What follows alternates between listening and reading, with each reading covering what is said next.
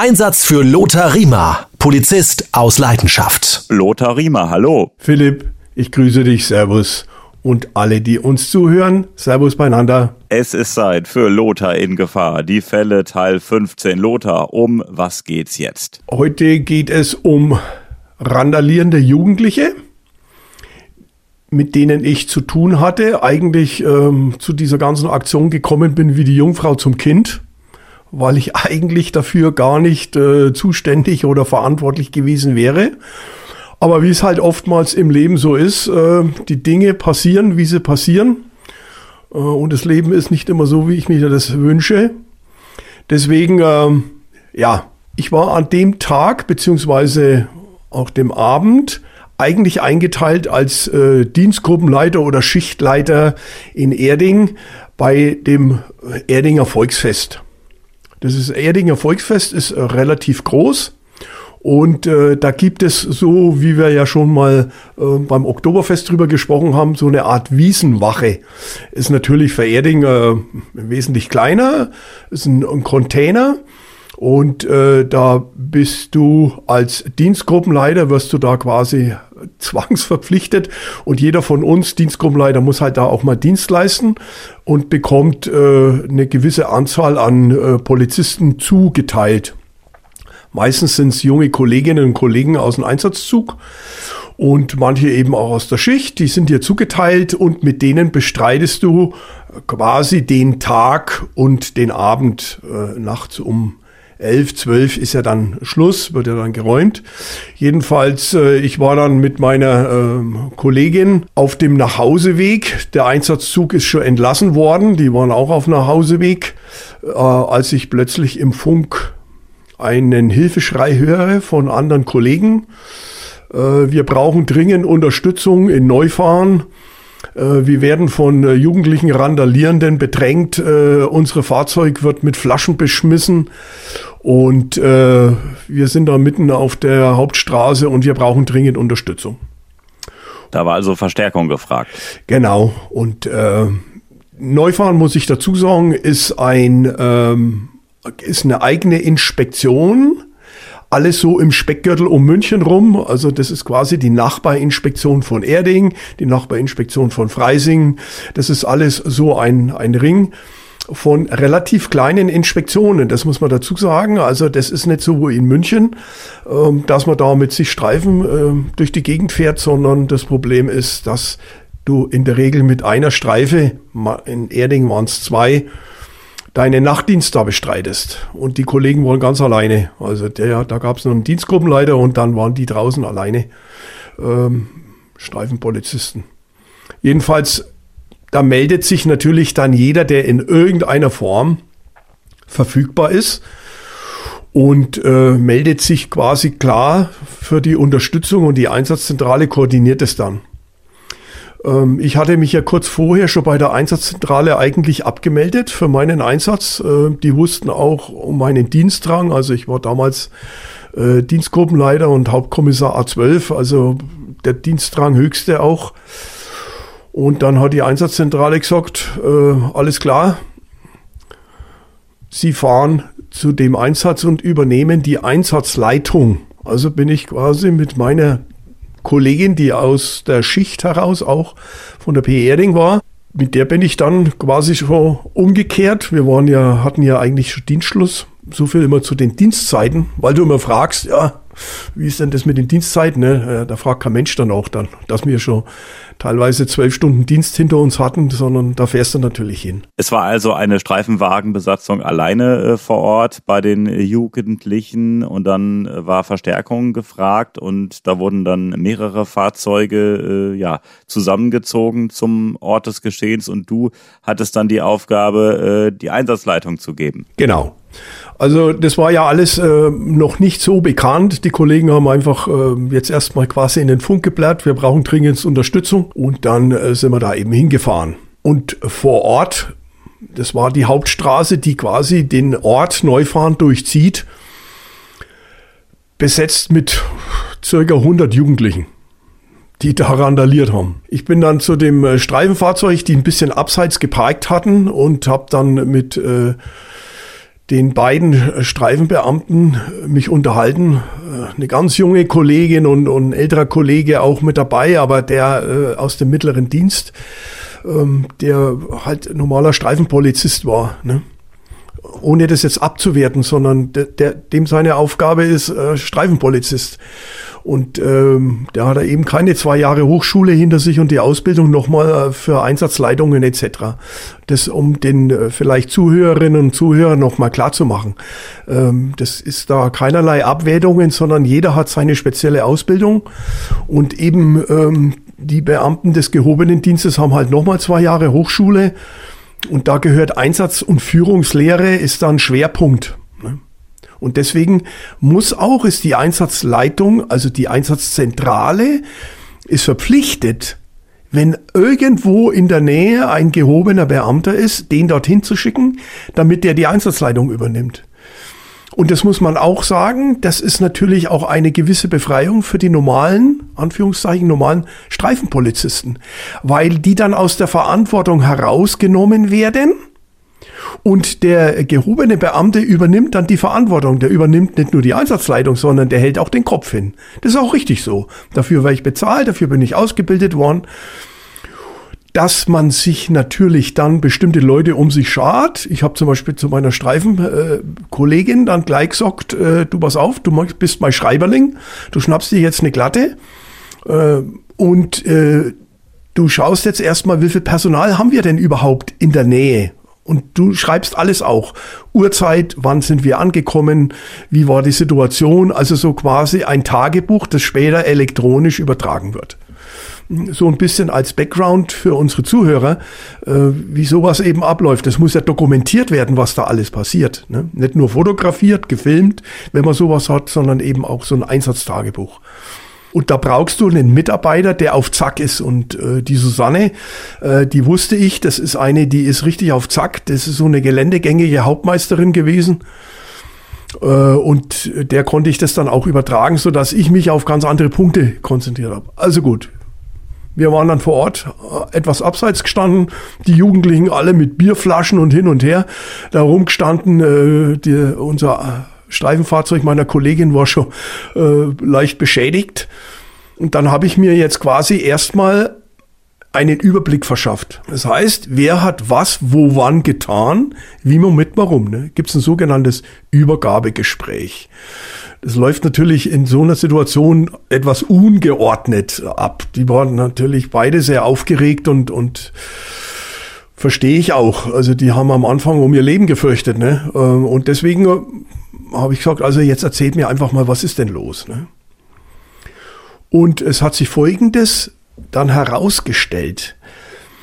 Neben dieser Hauptstraße ist ein äh, Art Jugendheim oder so, so, so eine Örtlichkeit eben gewesen, wo die Jugendlichen unangemeldet eine Big Party veranstaltet haben. Und die äh, Gemeinde, also die für die Veranstaltungen zuständig ist, ja eigentlich für Genehmigungen. Also die Verwaltungsbehörde ist ja für solche Veranstaltungen die äh, entsprechende verantwortliche Stelle. Die hatten das nicht genehmigt. Und der äh, Gemeindebeamte, Angestellte, wer auch immer er war, der war nämlich gar nicht mehr vor Ort, der hat diese Party aufgelöst. Der hat gesagt, das ist illegal, das ist äh, unrechtmäßig. Ähm, Sie verlassen jetzt die Räumlichkeiten und das war's. Und dann ist er gegangen. So, jetzt sind die Jugendlichen, um die 100 Leute waren das, sind auf der Straße draußen, haben wohl, ob die da drinnen randaliert haben oder nicht, das weiß ich nicht, war ja keiner mehr vor Ort von der Gemeinde. Die waren jedenfalls auf der Straße. Das erste, was sie gemacht haben, sie sind schon klar mal in die Araltankstelle und haben sich da mit Handgranaten äh, versorgt. Ne? Also Handgranaten, sprich mit Bierflaschen. Ne? Und haben dann erst nochmal kräftig hier einen hoch die Tassen. Naja, dadurch, dass die Straße dann blockiert war und wahrscheinlich hat der von der Tankstelle auch angerufen bei der Polizei und hat gesagt, hey Leute, hier, hier brennt die Hütte, ich habe da Unmengen und es sind auch keine Fahrzeuge mehr auf dieser Hauptstraße durchgekommen, weil die ganzen Jugendlichen auf der Straße waren. Also das war so die Situation. Jetzt ist, ist, ist dieses Streifenbesatzungsteam von Neufahren dahin gefahren sind dann erst einmal mit Gegröle und äh, mit leeren Flaschen empfangen worden. Ne? Die haben dann erstmal die Türen zugemacht, vollkommen richtig. Da brauchst du nicht aussteigen und den großen Zampano spielen, verstehst du? Da bist du zweiter Sieger. Sondern da musst du deinen großen Bruder holen. Das, das hilft dir alles nichts. Ne? Also die haben sich dann äh, in der Ecke ein bisschen verkrümelt um, um, und haben die Jugendlichen dann beobachtet und, in, und parallel dazu Verstärkung eben angefordert. Ne? Und das koordiniert dann die Einsatzzentrale. Kam denn parallel ähm, zur Verstärkung deinerseits, als du dann vor Ort warst, kamen da noch weitere zeitgleich angefahren oder hat das noch gedauert? Ja, äh, zeitgleich nicht, äh, aber relativ zügig. Äh, und da sieht man mal, wie, wie, wie toll so etwas auch funktioniert. Es war nämlich, das Interessante war, wir hatten ein Unterstützungskommando, die unten in Rosenheim bei einer Festivität eingeteilt waren was nicht, war da irgendeine Veranstaltung, wie auch immer. Und die waren auf dem Weg von Rosenheim nach Dachau in die Bereitschaftspolizei. Die hatten auch schon Dienstschluss und waren auf dem Weg nach Hause.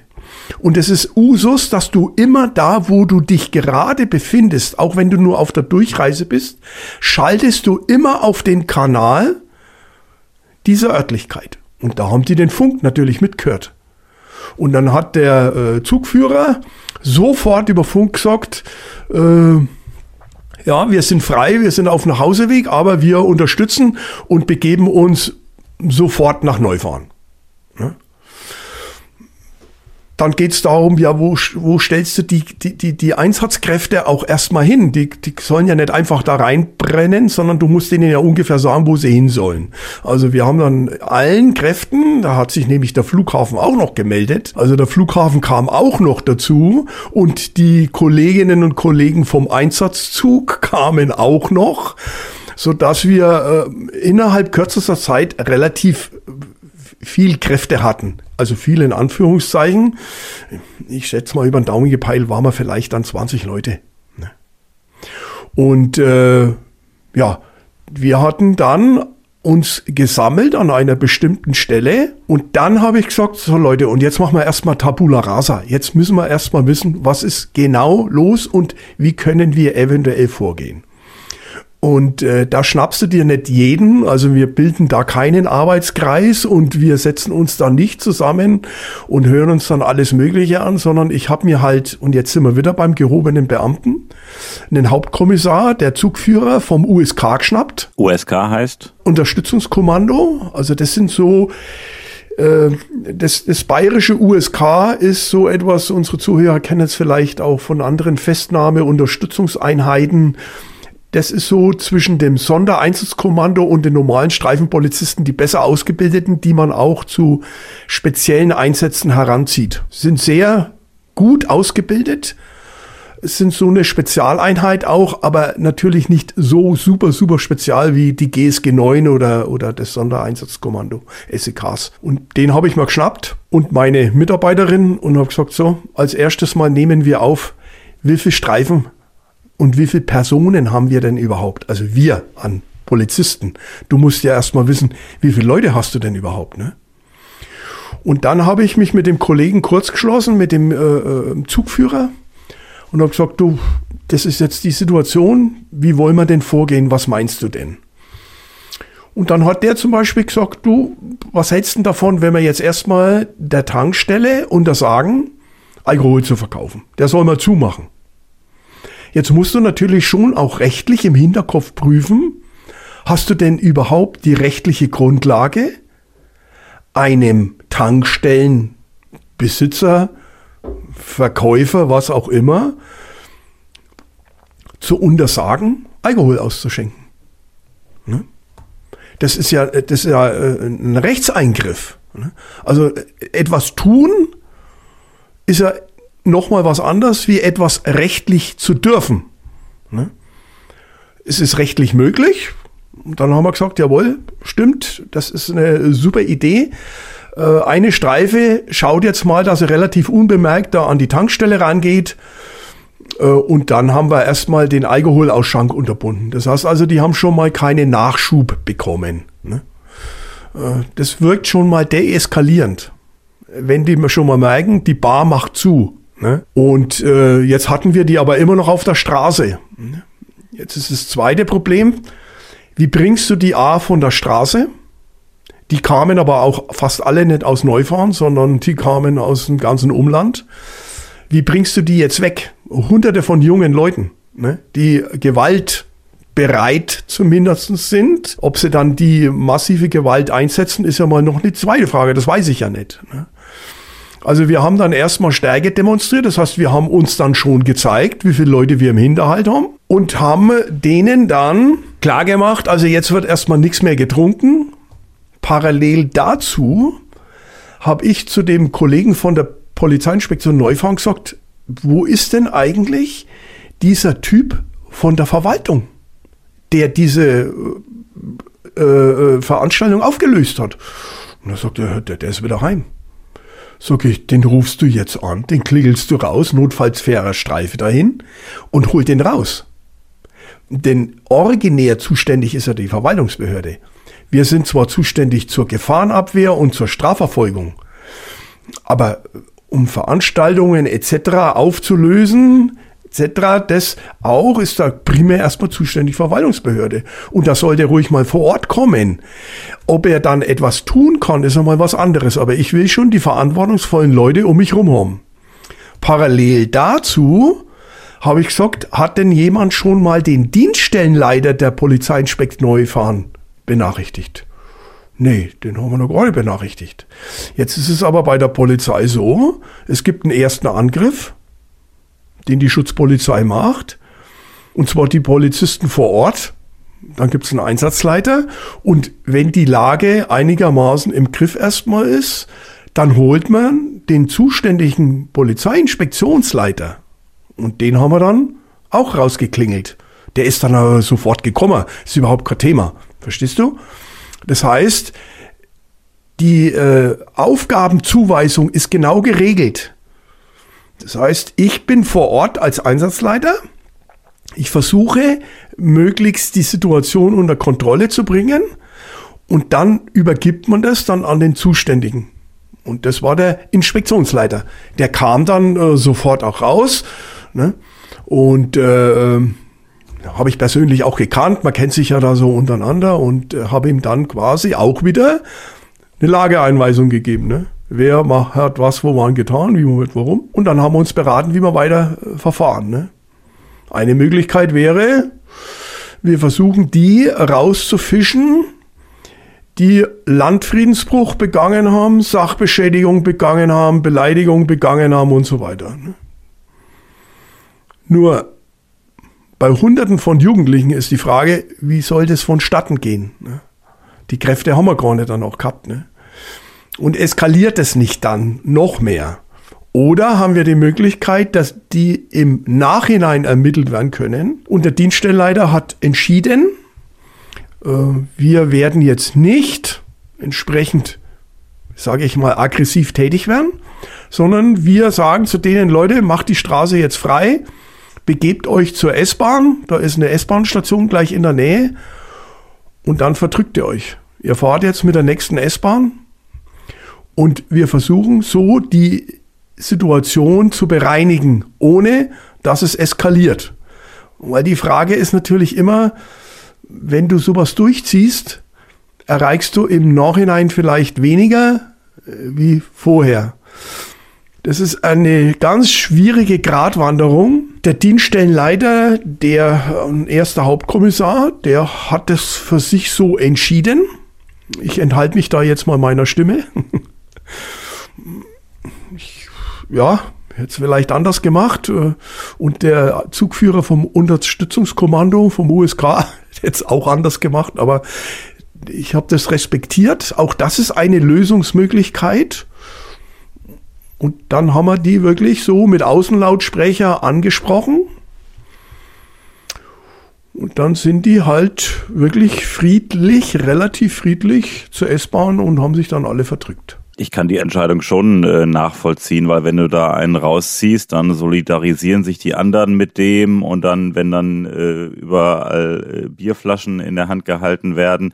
Also das kann relativ schnell eskalieren, so eine Nummer. Genau, Philipp, das ist eben, äh, wenn die Bürger oft auch, auch verständlich, auch meine Frau, muss die mal wieder ins Spiel bringen, ja, warum machen die da nichts und die können alle festgenommen und äh, Sauberei und so. Ja, es stimmt, das ist eine Sauerei.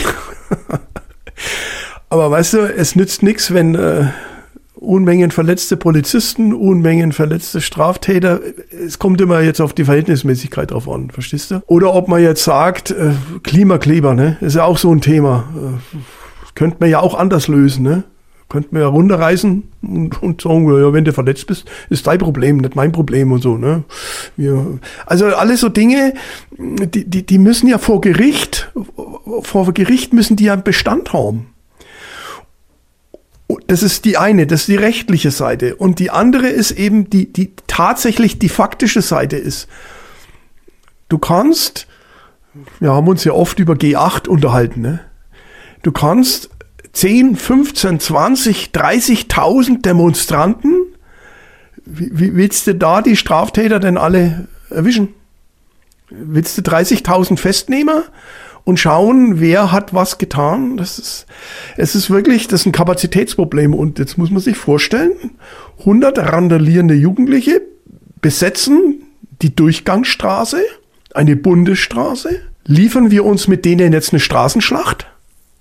Oder sagt mir, wir versuchen es über die kommunikative Ebene, natürlich mit begleitenden Maßnahmen, sprich A, kein Alkohol mehr, B, wir begleiten die zur S-Bahn, flankierend, rechts, links, vorne, hinten, so dass wir ihnen das Gefühl geben, Leute, also wir haben euch schon unter Kontrolle. Wir haben euch auf, ob wir sie unter Kontrolle gehabt hätten, ist die zweite Frage. Ne? Aber wir haben euch zumindest äh, im Auge und äh, wir demonstrieren hier schon äh, Aktivitäten.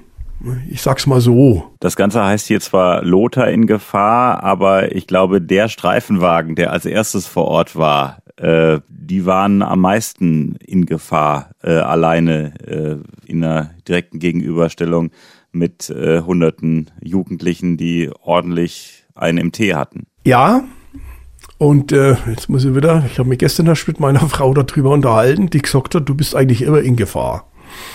Weil ich gesagt habe, der Philipp möchte gern wieder ein, eine Sendung machen mit Lothar in Gefahr. Und dann sagt sie, du warst doch 40 Jahre in Gefahr, ne?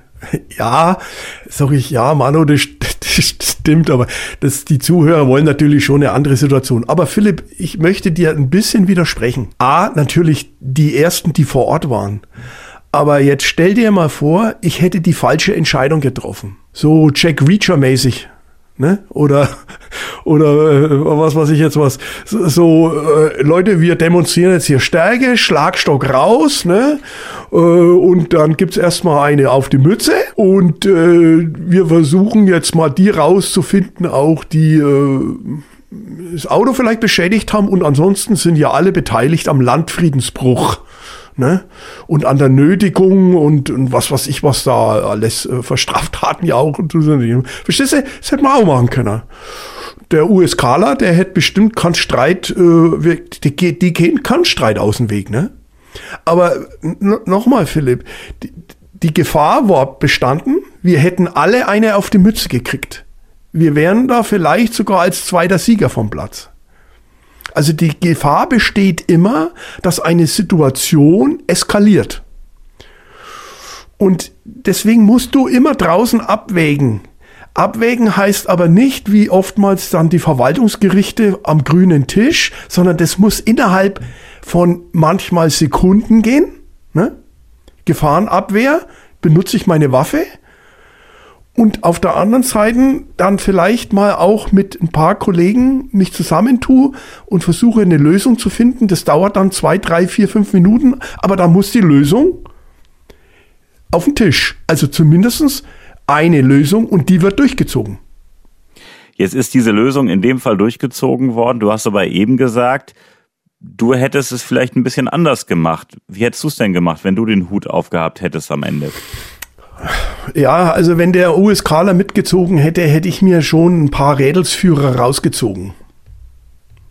Aber äh, Philipp, ich will da weder dem Dienststellenleiter zu nahe treten noch irgendjemand anders. Das wäre meine Entscheidung. Jetzt bin ich halt auch von der Mentalität her einer, der halt auch keinen Konflikt aus dem Weg geht. Ne?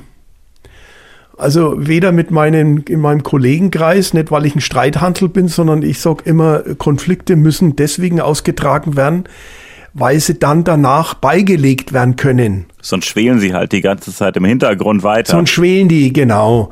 Also, äh, und das war bei mir im Kollegenkreis auch oft. Ich, hab, ich war halt der, der Bad Boy, der dann oftmals gesagt hat, nee, nee, Leute, also so einfach kommt er mir jetzt hier nicht davon. Das müssen wir schon mal äh, ausdiskutieren und, und dann auch befrieden.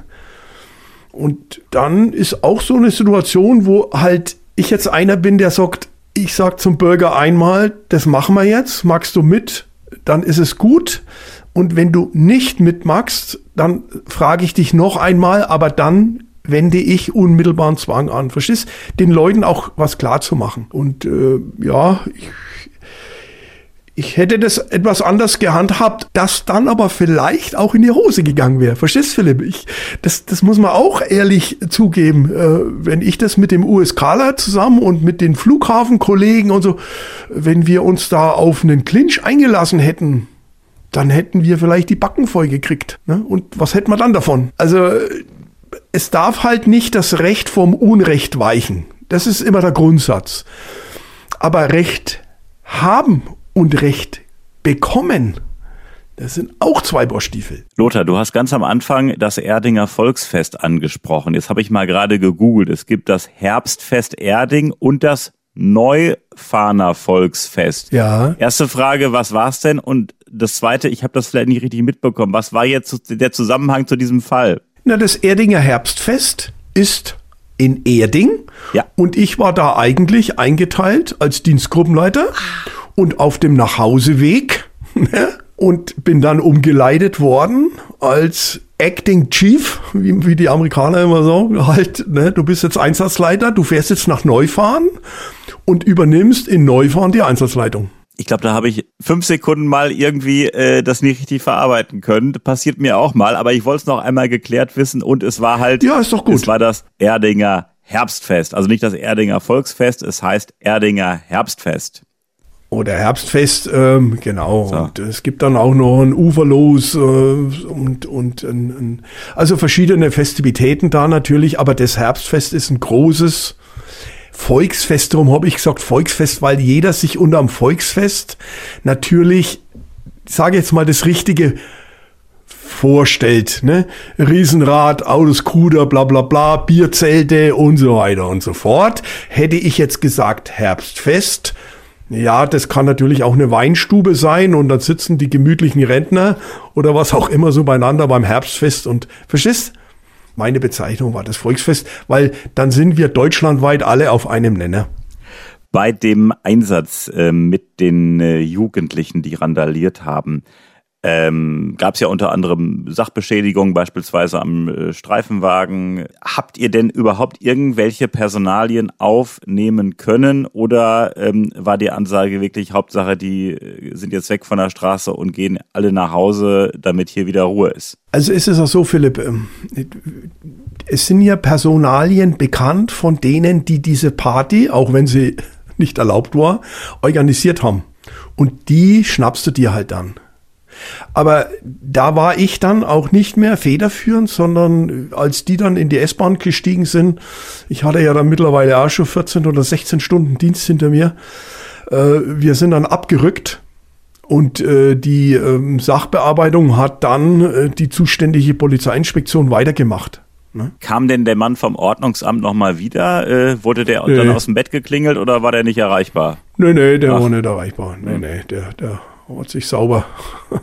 ja, muss man auch sagen, ich, ich will das jetzt nicht äh, will den jetzt hier nicht vorführen, den Mann, äh, sondern der, der hat ein anderes Sicherheitsdenken wie wir Polizisten. Verstehst du? Äh, wie mit dem Dienststellenleiter von Neufahren, der springt aus dem Bett und dann ist der da. Genauso wie die Kollegen aus Ro von Rosenheim nach Dachau fahren und so, da, da, da gibt's überhaupt kein Radi. Das, das machen wir. Die Verwaltungsbehörden arbeiten anders, denken anders, fühlen anders. Das ist, da, da treffen halt Welten oftmals aufeinander. Ne? Da ist dann auch einfach mal Feierabend, wenn Feierabend ist, ne? Ja, die arbeiten halt auch 9 to 5. Das ist einfach so und Samstag, Sonntag frei und wir arbeiten halt 24-7. Und deswegen haben wir auch einen anderen Bezug zu Arbeitszeiten und zu Tages- und Nachtzeiten und Wochenende und so weiter. Ähm, da hast du einen anderen Bezug dazu. Hm? Und da ist natürlich auch äh, so ein kleines äh, Städtchen wie äh, Neufahren äh, eine Gemeinde ist es ja äh, auch nur in Anführungsstrichen mit ja. gerade mal etwas mehr als 20.000 Einwohnern. Die haben natürlich keinen äh, Ordnungsdienst, äh, sieben Tage, 24 Stunden, die mit mehreren Teams dann unterwegs sind und äh, sowas handeln können. Da haben es halt große Städte einfacher. Ja, aber äh, auch da muss ich da den Zahn ziehen. Ne? Also ich war ja, was haben wir so viel Zeit noch haben für unsere Zuhörer. Ja, ne? sicher. Hier werden ja Illusionen bei, bei, mir zerstört, Lothar. Ich war ja bei der Dokumentenprüfkommission bei der Kripo in München und wir haben ja oftmals mit der Verwaltungsbehörde zusammen Außendienst gemacht. Und zwar haben wir äh, Gaststättenkontrollen gemacht. Und die Verwaltungsbehörde hat ja rechtlich andere Möglichkeiten als zum Beispiel jetzt die Polizei. Ne? Und äh, da sind wir als Team losgetigert und der äh, von der Verwaltungsbehörde, der hat natürlich nachgeschaut, ob die Hygienebestimmungen passen in der Küche und, und was auch immer, alles Mögliche, ne? ob, äh, was weiß ich, das katholische Wasserwerk auch äh, die Kreuze richtig aufgehängt sind. Ich überspitze das jetzt ein bisschen, verstehst du? Und ich als Kriminaler, Dokumentenprüfer, habe das Personal überprüft vor allem die Dokumente, weil natürlich im Gaststättenbereich sehr viele ausländische Mitbürger arbeiten und die oftmals eben mit gefälschten Dokumenten da waren. Ne? Und so sind wir als Team los und da merkst du halt dann schon schnell, den Unterschied äh, zwischen dem Verwaltungsbeamten, wie der arbeitet und, und wie du jetzt als Polizist halt dann arbeitest. Das, ist, das geht beim Auftreten los. Ne? Die Gastwirte haben dann oft einmal mit der Verwaltungsbehörde gemeint, sie können da Schlitten fahren. Ne? Da sind sie bei mir natürlich an der falschen Stelle gewesen. Ne? Ich habe die schon gleich eingenordet. Ne? Ich habe gesagt, du, ich stell dir den ganzen Bude auf den Kopf. Entweder du kooperierst jetzt mit uns, ne, oder wir stellen dir die Bude auf den Kopf, dann hole ich ja Versteigung und dann mache ich dir den Laden zu. Ne? Ist vielleicht auch so, dass ähm, wenn ich manche ähm, Streifen vom Ordnungsamt sehe, von verschiedenen Städten und Gemeinden, habe ich auch so das Gefühl, äh, man gleicht sich da so ein bisschen der Polizei an, vielleicht auch um so ein bisschen ähm, Respekt ähm, zu zeigen, dass man so eine einheitliche Dienstkleidung äh, auch hat, beziehungsweise auch ein, ein, ich will nicht sagen Streifenwagen, aber ein Ordnungsamtswagen, der so ein bisschen in Richtung Polizei geht, ähm, dass man so ein, so ein bisschen auch ähm, so eine gewisse Einheit darstellt, um ein bisschen mehr Respekt zu bekommen. Ja, Philipp, auch da muss ich dann wieder leider ein bisschen den Zahn ziehen. Oh das nein. gibt's in Berlin, ja, das mag in Berlin, in Frankfurt oder wo auch immer so sein. Das ist in Bayern nicht. Da, da sitzen, da fahren keine Fahrzeuge mit, mit Namen Ordnungsdienst oder so oder in Uniform oder das, das Alleinstellungsmerkmal, äh, sage ich jetzt einfach mal in Bayern, der Polizei ist die Polizei. So aus. Und der, der Verwaltungsmensch geht halt dann mit. Auch, auch die Ausländerbehörde. Weißt du, die Ausländerbehörde ist mit uns auch oft mitgegangen. Wir haben Großkontrollen gemacht an Baustellen wo hunderte von Arbeitern arbeiten, davon sind 90 Prozent Ausländer. Und äh, da war die Ausländerbehörde mit dabei, aber der, der hat da keine Art Uniform an. Null. Gar nichts. Der hat vielleicht gerade nur seinen Dienstausweis dabei. Und das war's. Tja, hier wurden Illusionen heute zerstört bei ja, mir. Ja, Mai. Und es tut mir ja wirklich äh, leid um dich, Philipp, aber willkommen äh, in der Realität. das ist halt äh, von Bundesland zu Bundesland verschieden. Und Bayern ist schon sehr, sage ich jetzt mal, nicht nur konservativ, sondern eben da ist die Polizei die Polizei und, und da fahrt kein privater Sicherheitsdienst. Die fahren natürlich schon durch die Gegend, aber es gibt ja auch so eine Ordnungspolizei. Ich habe jetzt einen jungen Mann kennengelernt aus Frankfurt, der ist da bei der Ordnungspolizei, äh, wo ich sage, äh, das ist ja Wahnsinn, wie du da durch die Gegend fährst. Ja, hier, ja, Lothar, äh, wir machen, machen ja hier einen Podcast zum Hören, aber ich habe hier mal ein Bild aus Münster für dich. Ja. Das ist das Ordnungsamt. Hau mich weg, du. Äh, hinten mit Ordnungsamt drauf. Äh, sieht so ein bisschen aus wie Polizei, ja, auch mit vernünftiger, Einsatzgürtel, vernünftiger, vernünftiger ja, Ausrüstung dabei, Handschuhe und alles. Ähm, aber das ist nicht selbstverständlich in allen Städten und Gemeinden. Nee. Nee, das kannst das kannst vergessen. Ähm, in München gibt's noch, gibt's noch eine andere Besonderheit. In München hast du die Münchner U-Bahn-Wache, die auch mit Waffen ausgerüstet sind, aber die anders ausgebildet sind. Äh, das ist halt äh, eine, eine kommunale Behörde. Da hat die, die Stadt München hat da die Aktienmehrheit, glaube ich, und Stimmenmehrheit. Und die, die, also das gibt's natürlich schon. Und es gibt ja einen privaten Sicherheitsdienst. Aber wir waren ja bei den Verwaltungsleuten, äh, Philipp, und, und die die haben da bei uns da nichts irgendwie. Es gibt natürlich jetzt bei mir in Freising auch so, die haben eine, die blaue Jacke an und, und das, das Abzeichen von, von der Stadt Freising und so, aber die laufen natürlich nicht so martialisch rum wie bei euch. Ne? Da haut's da ja einen Schalter raus, da meinst du, es sind Polizisten, ne? Ja, ich wollte es dir auch nochmal zeigen, hier in Münster, auch dieses Polizeiblau, unten ja, Stadtmünster-Ordnungsamt und von der Ausrüstung her, also vom Feinsten. Ne? Also das ist schon, Lieber, da gibt's große Unterschiede. Ähm, ja, und der kann natürlich auch anders respektvoll auftreten. Das meinte ich da, auch halt. Ne? Ja, da gebe ich ja. dir ja, Philipp, da gebe ich dir ja vollkommen recht. Das ist noch klar. Und, und äh, ich schätze diese Leute auch. Also äh, da braucht man nicht glauben, dass wir Polizisten da auf die ein bisschen so herabsehen. Äh, bloß Ordnungsleute und so. Quatsch. Jeder macht seine Arbeit und äh, ich werde einen Teufel tun und so, äh, die sind ja bloß vom Ordnungsamt, weißt du? Nee, die machen ihre wichtige Aufgabe. Ja, aber es fehlt da einfach eine Einheitlichkeit, ne? Ja, aber dann wird man natürlich auch ein bisschen alle in einen Topf geworfen. Deswegen war ich kein großer Freund der blauen Uniform. Wir hatten ja früher diese, ich kann mal gar nicht genau sagen, grün, grün-braune Uniform. Oliv oder was war das? Oh, ja, ja, die Hose war ja so bräunlich und die, die, die Hemden waren ja Bambusfarben ne? und der grünen Krawatte, äh, da waren wir halt individuell erkennbar.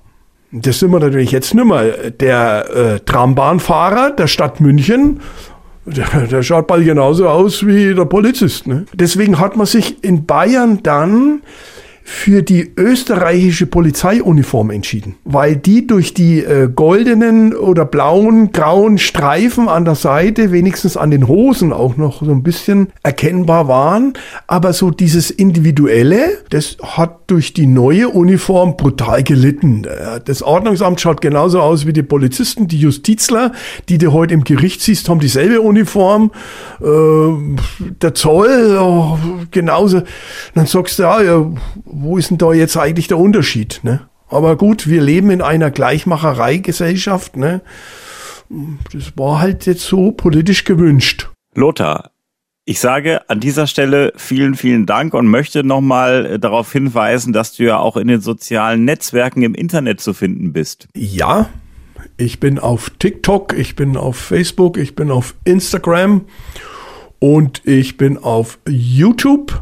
Und da findet ihr uns immer unter www.polizistausleidenschaft.de, eben auf der Homepage mit unseren entsprechenden äh, Podcasts oder eben auch mit meinem Namen Lothar Riemer oder Polizist aus Leidenschaft. Äh, googelt einfach mal. Wir leben ja in einer Google-Gesellschaft. Also da findet ihr mich überall und wir würden uns freuen, wenn ihr auch Kommentare abgebt, wenn ihr euch rührt, wenn ihr eure Ideen habt, auch für ein Thema und natürlich auch gerne für entsprechende Kritik. Lothar, bis zum nächsten Mal. Philipp, mach's gut und alle, die uns zuhören, Bleibt mal gesund. Servus, bis zum nächsten Mal.